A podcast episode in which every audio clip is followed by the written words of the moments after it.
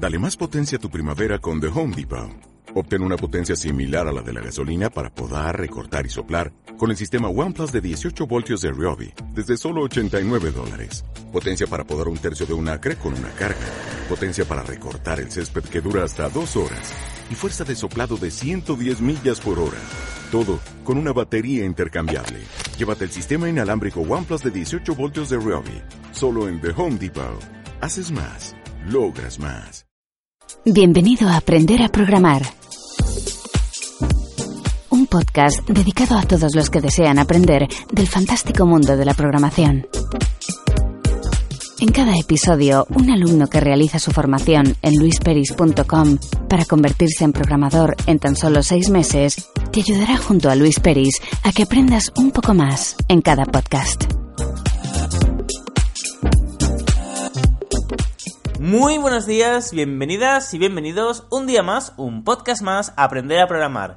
El podcast donde durante seis meses cinco valientes van a venir a aprender a programar desde cero. Para ello, para contarnos qué tal va en este curso de programación, tenemos a Antonio. Muy buenos días, Antonio, ¿qué tal estás? Hola, muy buenos días, perfectamente, con mucha energía. Ya he levantado desde muy temprano. Oye, ¿te has dado cuenta que ya han pasado casi cinco meses de la formación? El tiempo vuela. Sí, sí, e- es increíble. Súper rápido. ¿Cómo ha sido? Es decir, ¿cómo, ¿cómo se te ha pasado a ti? ¿Rápido, lento, angustioso con la programación o cómo? A, a ver, súper rápido. No me he dado cuenta de, de lo rápido que ha pasado. ¿eh? Los meses vuelan, hemos pasado de proyecto en proyecto súper rápido. A ver, me ha costado y me sigue costando. Me toma un montón de tiempo durante, durante la semana. algo, a- algo que hay que tener en cuenta, ¿no? Que cuanto más tiempo le dediques, más va a aprender, ¿no? Claro. Y claro, me ha tomado mucho tiempo, pero se me ha pasado rápido al mismo tiempo. Así que bien, bien, bastante bien. Sí. ¿Y Qué a ti bueno. como profe? Pues bueno, yo, yo ya estoy bastante acostumbrado y no, la, la verdad es que es un problema porque se os coge a precio y luego ya os vais, ya, ya, ya, ya os ponéis a volar solos. No, bien, bien. eh, bueno, eh, este era el la segunda formación que hacía. La primera, claro, fue, un poquito más especial en el sentido de que estaba acojonadísimo. No sabía cómo iba a salir la primera vez. Pero bueno, esta vez eh, la verdad es que estoy súper contento porque aprendí muchísimo de la primera y no he cometido los errores que cometí en la primera ocasión. Las tecnologías que hemos implementado pues eran, bueno, son, son mucho mejores, es decir, este- la estructura, por ejemplo, yo puedo acceder a vuestro código, os doy una cuenta FTP a cada uno, que luego tengo vinculado dentro del mismo hosting, y yo luego tengo una cuenta FTP en la cual accedo a todas las vuestras, no tengo que estar con cuentas diferentes. Podéis hacer eh, pruebas en tiempo real. Esto la primera formación no se hizo. Entonces, para mí también, el haber aprendido tanto de la primera y ahora estar en la segunda, habiendo eh, mejorado tanto, también para mí es todo un orgullo en ese sentido. Estoy súper contento porque está funcionando todo muy, muy, muy bien. La metodología es muy bien. Eh, estáis aprendiendo que es, bueno, es, es algo importante porque no hay que olvidar que esto al fin y al cabo es una especie de bootcamp, ¿no? Es una formación intensiva. Es lo que dices, hay que, hay que estudiar siempre porque cuanto más estudias más aprendes. Y no, no podemos ir al nivel de que se va un FP, que bueno, son dos años y, Claro. y, y acabas sin saber ni objetos ni MVC ni nada. Entonces, son seis meses muy intensos en ese sentido. Así que yo contento, si vosotros estáis contentos, yo contento. Claro, eso es así, así es. Pues muy bien. Sí, eh, bueno, lo que pasa también es cierto que al ser una formación intensiva, eh, tienes que estar más al día a día con los alumnos. Entonces siempre es más eh, intenso todo que, que si es una formación normal. Pero bueno, dicho esto, Antonio, coméntanos qué tal te ha ido la semana, eh, tanto en programación como en tus aventuras como emprendedor. Bueno, en programación, vamos a empezar por la programación. Esta semana hemos empezado con CodeIgniter, modelo vista controlador. He aprendido un montón, un montón, porque claro, es algo totalmente nuevo, ¿no? Una nueva manera de programar. Sí, Y me ha gustado un montón. Me ha, me ha resultado un poco un poco cansa- cansino, ¿no? Porque son muchas cosas nuevas que tienes que aprender. Sí, de hecho, ayer lo dijo. Carlos. Sí, ayer en el podcast eh, lo comentó Carlos eh, que estaba cansado de la teoría. Pero bueno, es la, Sí, es sí, la única es que- semana de teoría. Es la primera y había que estudiar la teoría. No, no podemos hacer prácticas Hombre. sin teoría. Sin teoría no tienes práctica, es así, es totalmente así. Se me ha hecho un poco pesado por el tema de, de eso, que era un montón, un montón de vídeos, un montón de horas, pero bien, además de hacer la, la, teoría, la hemos, la hemos, hecho con práctica también, ¿no? Porque mientras que íbamos viendo vídeos, íbamos practicando también un poco y haciendo como un CRM, ¿no? De, sí, sí, sí, sí. Y bueno, ha estado bien, he aprendido un montón. ¿Cuál crees que son las ventajas de trabajar con un MVC tipo CodeIgniter? Bueno, yo creo que lo va a tener todo mucho más ordenado, ¿no? Eh, a la hora de hacer proyectos grandes también eh, puede ahorrar bastante tiempo. Sí. Es que claro, yo, yo el potencial que tiene llevo una semana con él, ¿no? No ah, sé. Me, me, me, da a mí que es una manera más profesional de programar, que ya es otro paso. Algo ya como trabajan, creo, las empresas, ¿no? De, de, verdad. Sí, sí, sí. Y, pues bueno, me he sentido ya como un programador. en, nada, en nada te mandamos a Malta a trabajar, ¿no? A, a programar. a ver, a ver. Sí, no, sí, como bien decías, eh, tiene muchas ventajas. Una es que, bueno, lo usan las grandes empresas por diferentes motivos. Para empezar, porque es escalable, ¿no? Normalmente cuando desarrollamos una aplicación, eh, si la desarrollamos mal, que es el 99% seguro si no lo usamos con un MVC, eh, no es escalable, ¿no? Luego no podemos crearle módulos, no podemos crearle nuevos modelos, etcétera. Entonces, eh, el código tenemos... Bueno, es mucho más engorroso modificar el código. Con, esto no, con esto es súper escalable. Luego además es modular, todo va por módulos. Y eso también es una parte que está dentro de la escalabilidad. Luego también tiene trabajo... las librerías que ya tiene también. Exactamente, la potencia de... Los helpers. Eh, exactamente, la, potencia de que sea un framework eh, que ya venga con librerías y con helpers, que ya no tienes que desarrollar muchas cosas. Tienes para enviar emails, para FTP, tienes para eh, para subir imágenes, para subir ficheros, tienes un montón, que de hecho tú lo vas a usar. Cuando estábamos haciendo los, los modelos y hemos puesto el de foto, ya estaba pensando en cómo lo ibas a tener que programar. Claro, eso te ahorra un montón de tiempo. Exactamente. Y sobre todo también que en tu caso no lo vas a necesitar por ahora el trabajo en equipo, en el que tú desarrolles algo, tú desarrollas este proyecto y luego dices, oye, ya no tengo tiempo para continuarlo, que siga otro, o que, otro, que otra persona me ayude. Que varias personas puedan estar en el mismo proyecto sin, ficha, eh, sin chafarse el código es súper importante. Claro, porque cada uno trabajaría en un, digamos, en una hoja, en un en una hoja distinta, ¿no? Sería, ¿no? O, tú te encargas de, eh, los modelos. Un fichero distinto. Claro, claro. Eh, tú te encargas de los modelos, yo de, yo de los controladores y, o de las vistas, entonces se va... De, incluso dentro de los modelos yo me puedo encargar de los modelos de usuario y tú del modelo de, de apartamentos, por ejemplo, ¿no? Claro, claro, claro. Eh, sí, sí. Y de hecho es como se trabaja en las empresas. Pero bueno, dicho esto, coméntanos cuál es tu proyecto, porque sí que es cierto que nos comentaste algo la semana pasada, pero ahora que ya está todo mucho más definido, coméntanos cuál es tu proyecto y cómo lo vas a desarrollar. Vale, lo que yo pretendo es ayudar a esta gente que viene a Malta sola, que no conoce a nadie, que no tiene mucho dinero, ¿no? Y quiere alquilar una habitación o un, bueno, un apartamento, ¿no? O una habitación de la manera más económica posible. La manera más económica posible es alquilar un apartamento entero entre varias gente y compartir el precio.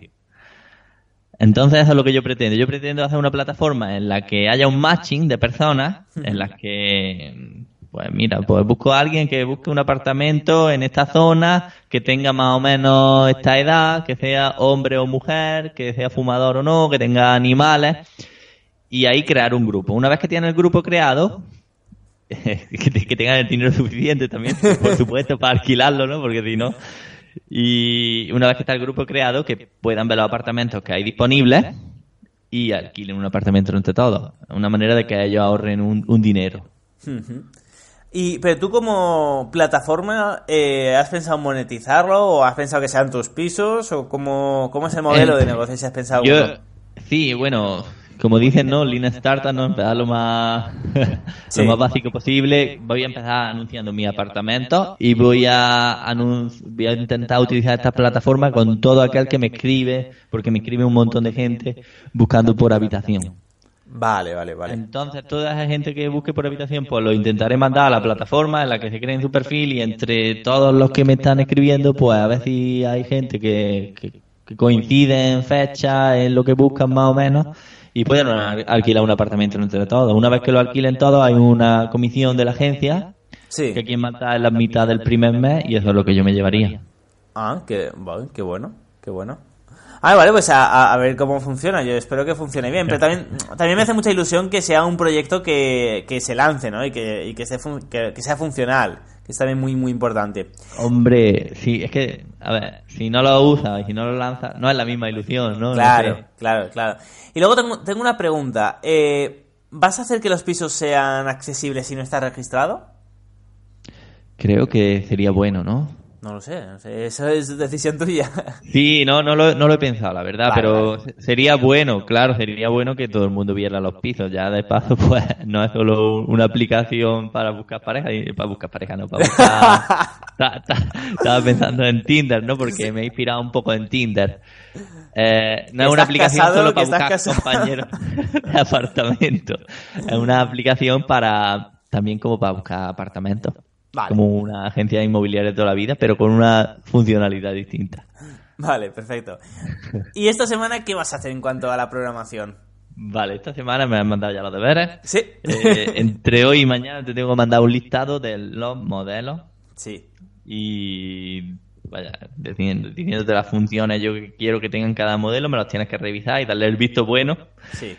Y una vez que le des el visto nu- bueno, pues tengo que programarlo. Una vez que lo tenga programado de aquí a final de semana, Sí. me, quizás me dará, me dirá, pues mira, cambia esto, cambia lo otro y, y- Sí, y lo sí. intentaré cambiar.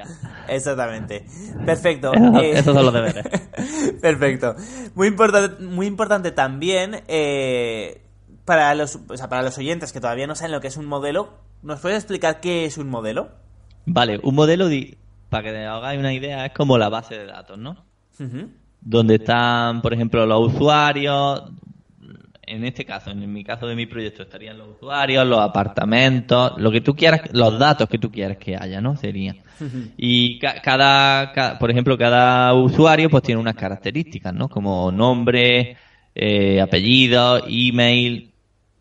Digamos que es el SQL, ¿no? De, del programa. Sí, exactamente. Son los ficheros PHP que se conectan mediante SQL a la base de datos.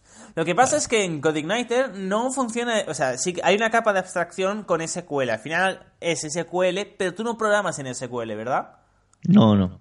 ¿Te acuerdas cómo se llamaba en lo que programabas? Eh, no. Qu- Qu- Query Builder.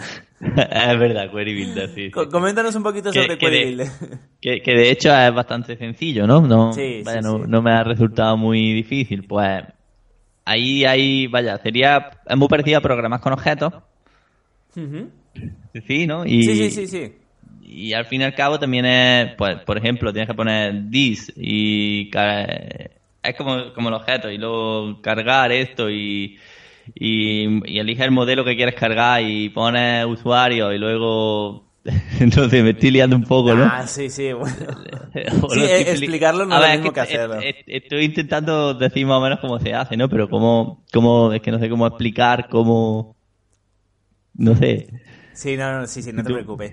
En resumen, eh, es una capa de abstracción con, basada en objetos que nos, nos permite olvidarnos de SQL. Simplemente le decimos, eh, ejecutamos una función que es el select, le indicamos qué columnas queremos, luego otra función para indicarle qué tabla, etcétera. La ventaja Sí. de hacerlo así, per- perdón, sigue, sigue. No, disculpa, no, no sé, continúa, continúa. Eh, La ventaja de hacerlo así es que podemos cambiar de base de datos SQL a Oracle, por ejemplo, sin tener que cambiar todo el programa. Solo modificamos una línea, que es eh, en el fichero database.php, la línea que pone driver MySQL y lo pasamos a Oracle y ya nos funcionaría. Eh, mientras que si no lo hacemos así, mientras que si programamos directamente con SQL tendríamos que hacer todo el programa de nuevo. Entonces es una de las ventajas que tiene, bueno, además de también de la seguridad, te filtra muchos datos para que no te ataquen XSS o SQL Injection. Entonces, tiene muchas ventajas en este sentido. ¿Esto lo sabías, Antonio? Eh, sí, eso en, la- en las clases lo, ha- lo has dicho. Sí. vale, perfecto.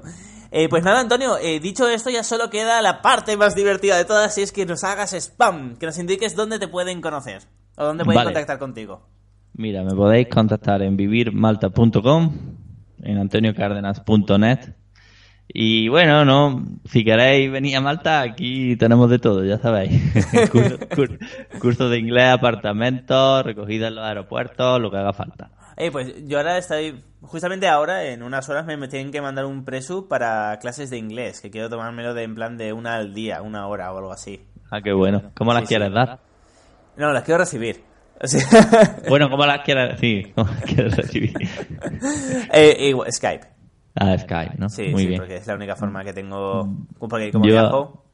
Yo cuando termine esta formación estoy pensando en darle al inglés también. Porque Tú. claro, si, si- a ver, yo hablo inglés, ¿no? Y vivo aquí y todo, y, y lo hablo, a ver, creo que lo hablo bien. Pero siempre se puede hablar mejor. Siempre, siempre, Sí. siempre, siempre. Hostia, cuando Además, estaba en cuando Canadá... Sí, cuando estaba en Canadá había gente que, no, no sé cómo se llamaba la profesión esa, pero que cogía a profesionales para el acento. Claro, el acento también es importante. Eso, se- claro, se usa mucho, por ejemplo, en Canadá o en UK, para coger el acento. Sobre todo los actores, no sé si lo has escuchado. Pu- puede ser, pero yo no sabía. Pero, y de hecho, eh, escuché que las empresas, o sea, dentro de los bonos de las empresas, te podían pagar eso si tú lo querías. O sea, no ninguna empresa lo pedía, el acento, pero si tú lo querías te lo pagaban. Qué bueno. Sí, sí. A ver, yo lo del acento lo veo una tontería. Porque mucha gente dice, ah, hablo inglés, pero mi acento es... Tu acento es tu acento, igual que mi acento en español. Bueno, ¿no? bueno, bueno, bueno. eh, con todos los respetos, eh, hay acentos que, que- que no, no es que tiren para atrás, pero es como si fuera low cost. Eh, por ejemplo, y aquí yo sé que esto va a ser racista, pero no es racista. Y yo, o sea, por ejemplo, a ver, los españoles hablamos como el puto culo, igual que los italianos, el inglés. Pero los indios, el acento de los indios es muy gracioso, es que me recuerda mucho al español. es gracioso, O es sea, gracioso. Tiene pero- su acento. Pero lo gracioso de todo es que entiendo mejor a un indio hablando inglés que a un español hablando inglés. O sea, tienen... Hombre, lo habla. Ten en cuenta que India fue colonia británica y, bueno, no todos los indios lo hablan, pero la mayoría de los indios y los indios que digamos que se han formado bien y esto hablan un inglés perfecto. No, no, pero ojo, en cuanto a falta de, de ortografía, en cuanto, o sea, en cuanto a hablar, Sí, su acento. bien. Pero sí, el acento es, o sea, es, es, lo eh, muy apu, o sea, Sí, sí, sí, sí, tienen Pero su acento. Bueno, de Sí, hecho, sí. cada país tiene su acento. Un francés habla. Yo, cuando hablo con alguien, no siempre, pero si es alemán y me habla en inglés, yo sé que es alemán. Si es griego, lo sé fácilmente. Si es francés, fácil. ya. Es que todos tenemos nuestro acento, los españoles también. Cuando, cuando utilizan la V.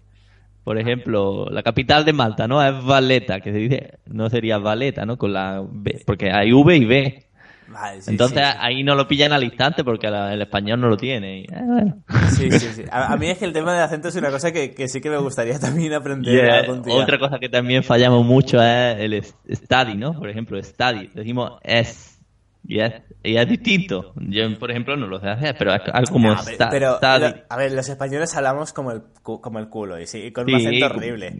Por ejemplo, eh, Twitter. O sea, Dime. es que a mí me cuesta muchísimo. Twitter. Twitter. Pero es que, es que Twitter, Twitter. Twitter. Es que lo, lo escuchas a un americano, o peor, a un latinoamericano, y dices, hijos de puta, que qué bien lo hacen. O Es que ellos tienen mucha influencia de Estados Unidos. sí, pero es que no, no dicen Twitter, sino que, la- que lo dicen de una forma súper natural. Y dices, es que es así, y a mí no me sale. Yo, yo es que mis cuerdas vocales no, no pueden hacer ese sonido. Claro. Eso. Y, es- que, y que se ríen mucho cuando nosotros decimos Spiderman. Sí. se ríen un montón cuando le dices que nosotros llamamos Spiderman ya, ya. O Wi-Fi, ¿no? El Wi-Fi. Sí, sí, sí. Bueno. bueno. Hay muchas No, cosas, yo, muchas yo cosas. recu- o sea, yo recuerdo que me llamaron de... O sea, no sé si sabes que Microsoft tiene una parte en la, en la nube que es Microsoft Azure. Sí. Y recuerdo que me llamaron eh, del soporte técnico... No, era de un comercial de Microsoft Azure y me dijo, hola, buenas, soy de Microsoft Azure. Y yo digo, tío, ¿y No trabajas ahí? puedo creer. Sí, digo, claro, ¿cómo, pero ¿Cómo se nota que estás en España? Hostia. a ver, también depende, ¿no? Ahora es- está trabajando en España y si dice Microsoft Azure, dirá, ¿qué? ¿Cómo? ¿Eso qué es? Hostia, ya, pero porque estás- la mayoría de los españoles el, inglés es como se lee, ¿no? Y ya está. Pero una cosa es que digas el nombre de otra empresa, pero si es tu empresa, no sé, es... También, también, también. Es, Sí, es verdad. es- debe- deberías de saberlo pronunciar o no sé, que- Sí. quizá por- por- porque suena mal, o sea, ya suena mal y dejas mal a tu empresa también. Claro. Pero bueno, no sé, cuando dices Se dice Wi-Fi, ¿no? No es Wi-Fi, ¿no? Sí, exactamente. Si a un español, dame la clave del Wi-Fi, te dicen que es Wi-Fi, ¿no? Bueno, lo pueden deducir, ¿no? Pero ¡Ay, el pijo ¿Qué- este! ¡Ay, el pijo! este! Ah, Dos, Claro. hostias, dos hostias te voy a dar. Esto es, este, este que se cree. Sí, sí. Sí. No, pues bueno. Bueno, Antonio, que nos estamos alargando y hablando de cosas que no... Que que no tienen nada que ver con programa. Bueno, Bueno. pues el inglés es importante para programas. Exactamente, si no, no podéis hacer un if, un while, un for... Claro, claro. No, no, sí, sí, sí que es importante, sí que es importante. Vale, dicho esto, ya has hecho el call to action hacia tus páginas web, así que ya solo queda que te despidas de, de tus oyentes y ya nos escuchamos la semana que viene. Pues hasta la semana que viene. Espero que os hayáis divertido. Y nada, dejadnos valoraciones de 5 estrellas en iTunes, me gusta en iBox y, y cualquier cosa me podáis todo. contactar. Todo lo Vale. que podáis. Vale, perfecto. Por cierto, a todo esto, dadme un segundo, un segundo que quiero comprobar las estadísticas, porque la verdad es que cada vez sois más oyentes que, bueno, que hacéis este podcast posible. Además, cada vez contactáis más conmigo. Y, eh, digo, eh, me, he equivocado de podcast, digo, ostras, sí que son oyentes. No, no, no sois tantos, como ya he visto que eran miles. Pero sí que sois, eh, bueno, empezamos con entre 100 y 150 y ahora estamos llegando a los 300, entre 200 y 300. Así que muchísimas gracias a todas y a todos por estar ahí un día más, un podcast más, haciendo este podcast posible. Ya lo sabéis, nos escuchamos mañana con otro alumno. Hasta entonces.